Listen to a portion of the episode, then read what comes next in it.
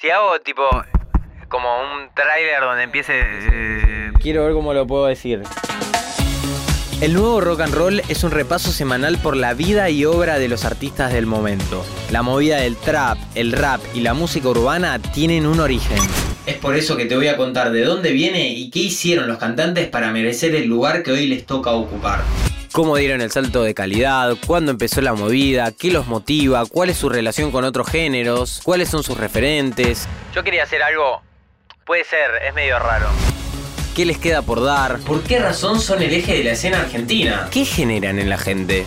Todo eso y más es lo que vas a encontrar, desde sus comienzos en la música, pasando por su relación con el rock, hasta la creación o adaptación en algunos casos de un género que se hace llamar el nuevo rock and roll.